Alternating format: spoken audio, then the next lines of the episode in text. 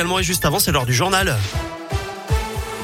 L'actu en Auvergne, c'est avec Colin Cotte. Salut Colin. Salut Eric, salut à tous. À la une, aujourd'hui, le début ce matin d'un procès en appel devant les assises du Puy-de-Dôme. En décembre 2016, un habitant de Ghana âgé de 39 ans avait été tué d'un coup de fusil. Sa belle-sœur avait été condamnée en première instance en 2019 par les assises de l'Allier.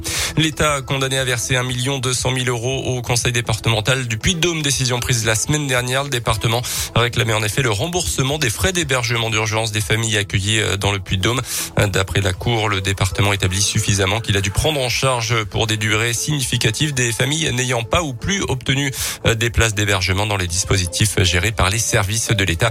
Les familles concernées étaient majoritairement étrangères. Certaines d'entre elles avaient été déboutées du droit d'asile. Une décision de justice qui pourrait faire jurisprudence. À retenir également la galère ce matin sur l'autoroute A75 au sud de Clermont à hauteur de Vermonton. Deux accidents consécutifs dans le sens sud-nord notamment sans faire de blessés selon les pompiers ont entraîné d'importants Dans le reste de l'actu, les gens du voyage victimes de discrimination systémique en France. Conclusion du rapport de la défenseur des droits Claire Edon publié ce matin. Le texte énumère également 17 propositions pour lutter contre des discriminations dont font l'objet les gens du voyage en matière de logement, d'accès à l'éducation ou bien d'accès à la santé.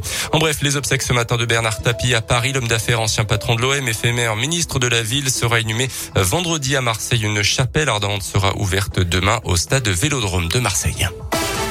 Nous sommes le 6 octobre, c'est la journée nationale des aidants. En France, ce sont 11 millions de personnes, un Français sur cinq qui s'occupent d'un proche malade en situation de handicap ou âgé. Parmi eux, plus de 700 000 au moins de 18 ans. Ils ont un frère, une sœur handicapée, aident leurs parents ou s'occupent des tâches ménagères ou bien ce sont les parents qui souffrent d'un handicap physique et psychique. Évidemment, tout ceci n'est pas sans conséquence sur leur morale et leur développement. Pour mesurer tout ça, Andéo, une association qui améliore l'accompagnement et l'accès à la cité des personnes fragiles, vient de réaliser une étude justement sur les jeunes aidants. Cyril Desjeux en est le directeur scientifique.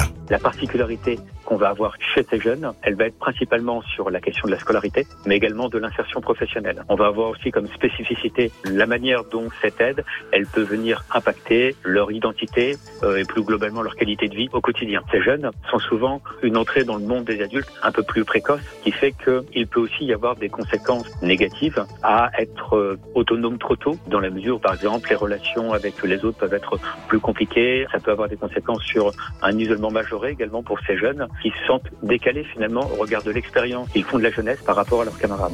ce mercredi, c'est donc la journée nationale des aidants. Plus d'infos sur radioscoop.com.